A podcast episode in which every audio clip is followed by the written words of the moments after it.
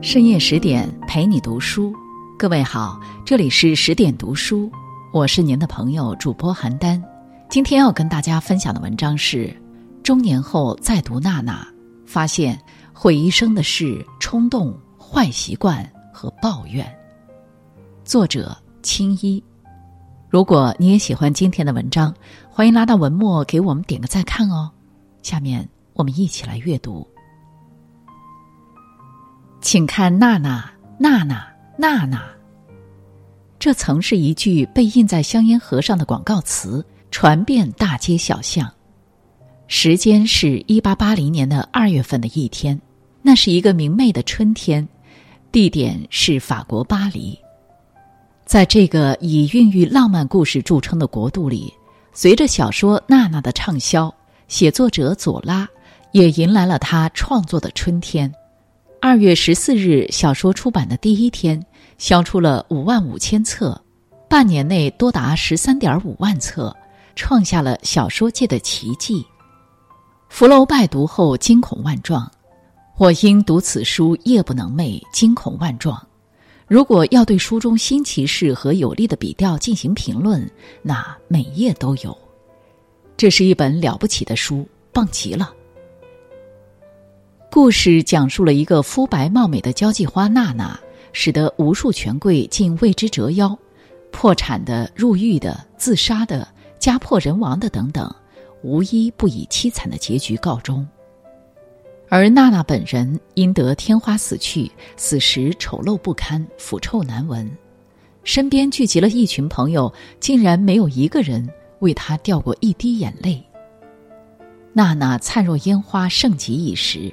人生却没有一个精彩的谢幕，是因为他做错了三件事：冲动、坏习惯和抱怨。别为冲动买单，因为代价太昂贵，还不清。娜娜是一个演员，可是演技拙劣到令人耻笑的地步。然而，她的美貌掩盖了所有的缺点，也令那些图感官快乐的男人们为她着迷。当他在台上一个叹气，一个微笑，足以令人荡气回肠。剧场内，一个年轻稚气的男孩禁不住高声喊了一句：“简直太美了！”得到了所有观众的认可，并且为娜娜的演出奉献了长久而热烈的掌声。娜娜的首场演出大获成功，给剧院老板带来丰厚利润的同时，她也赢得了众多权贵的追捧。他们送给她的花儿摆满了化妆间，等着跟她约会的人排起了长队。可是娜娜不得不在女仆的掩护下逃离剧院，从后门悄悄溜出去，跟一个老男人幽会，为的是以身体换来的钱交给等待已久的姑妈手里，让她拿去救治生病的私生儿子小路易。娜娜也不知道孩子的父亲是谁，因为她只图一时的贪欢，怀孕生子。为了生存，不得不跟无数男人厮混，只是为了他们的钱。很多人也同娜娜一样，为了一时头脑发热的冲动，用一生都在买单，堕入难以自拔的深渊，懊悔不已。有没有发现，首先把人带偏的并不是深渊，而无非是一个小小的欲念。一次放纵时对自己说“没事儿的”，一次盲目消费时的一句。下次不会这样了，真正验证了那句“所有命运赠送的礼物，早已在暗中标好了价格”。到后来发现，一次又一次的思想上的松懈，让人生堕入了无底黑洞，再想从中爬出来，可就太难太难了。一时的冲动，往往需要付出一生的代价。别让坏习惯牵着走。一旦成瘾，后患无穷。高贵的伯爵斯泰内为了讨娜娜的欢心，一掷千金为她置办豪宅，直到破产也没能满足娜娜的贪心。富商富卡蒙为了满足娜娜的需求，从应有尽有到因债务被流放，成了一无所有的穷光蛋。少爷小乔治因爱慕娜娜，放弃学业，在撒谎逃学中追随着娜娜。直到看清他水性杨花的本性，因情而自杀身亡。小乔治的哥哥菲利普宁可放弃大好前程，也要跟娜娜私会，最终因挪用公款锒铛入狱。他们付出如此惨重的代价，无非只是为了满足娜娜无尽的消费欲。娜娜从来不懂得什么是量入为出，只要想买什么，不惜一切代价也要买到手。尽管这么多人为她花了成千上万的金钱，可是她依然很穷。穷到付不起面包店老板的钱，付不起衣服鞋袜的钱。过度消费的不良生活习惯，让娜娜的生活永远徘徊在崩溃的边缘。这样的不良习惯，一开始无非只是想吃一包甜点，想穿的漂亮一点儿，想住的舒服一点儿，看起来没什么毛病。可是，一旦养成了习惯，再想改变就难了。生活中这样的例子比比皆是。爱熬夜没什么，爱吃甜食也没什么，爱喝酒也没什么。看似无足轻重的一些微小习惯，一旦成瘾，后患无穷。熬夜把头熬秃了，甜食把牙齿腐蚀掉了，酒瘾成性，导致意志消沉、精神涣散。所有的恶果一旦酿成，将永不可逆。哪一项不是从无所谓的小小习惯开始的？所有盲目的行为，所有不计后果的不良嗜好，一旦养成，就会成为根深蒂固的习惯。我们会沿着这种习惯一直走下去，直到无路可走的时候还不知悔改。不良的生活习惯一点一滴侵蚀掉了本该美好的生活。自我毁灭。往往是从弱者的一句抱怨开始。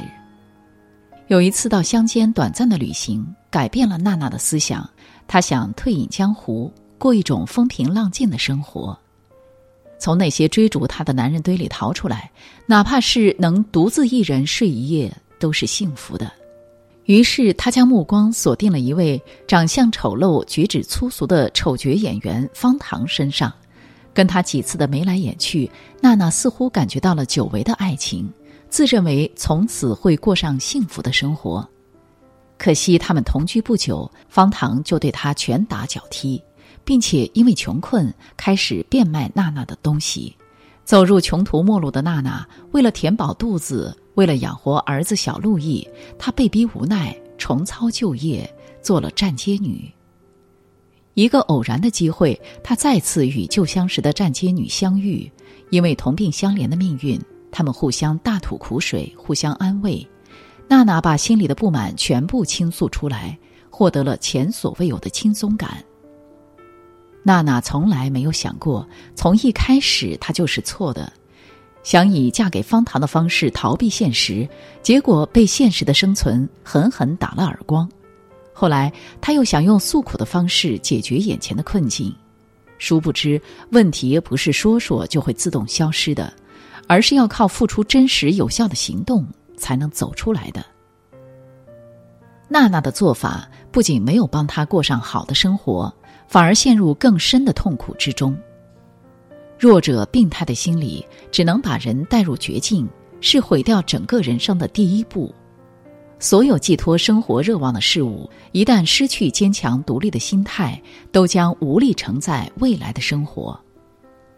尤其是疫情横行的那些日子，有些人是真病了，还有一些人是被吓病的。很多人在无病呻吟中就真的得病了，为此付出了沉重的代价。一个强者的心态必须具备坚强的特质，必须拥有理智的头脑。并且付出真实有效的行动，才能让自己真正从困厄中解脱。娜娜的命运让我想起作家茨威格在《断头王后》里有一段描述：他意识到命运对自己过于偏爱，他一路顺境，好运接踵而至，直到需要运用才智和能力来挽救自己和孩子的生命时，他才发现。自己的生活一直空虚苍白，他不曾积攒任何与逆境争斗的力量。人往往在顺境时，忘记了好运是有实现的，在可能的情况下多储蓄、多提升，要为将来的逆境积蓄力量，方能顺利度过难关。按捺住冲动的欲望，就已经远离了灾殃。从点滴中养成良好的生活习惯，不让人生的航船偏航，紧紧守护强大的自我，坚守思想健康的屏障，护佑我们立身于安全的地带。我们要做自己生活的第一责任人，为未来生活撑起最安全的保护伞。不管有钱没钱，不做放纵的事，不沉溺于不良的生活习惯，不让幻想代替行动，坚守信念，踏实走好每一步，不辜负每一天，终将会与美好不期而遇。这篇文章我们就阅读到这里，更多美文。请继续关注十点读书，也欢迎把我们推荐给您的朋友和家人，一起在阅读里成为更好的自己。我是邯郸，我在中国重庆，祝您晚安。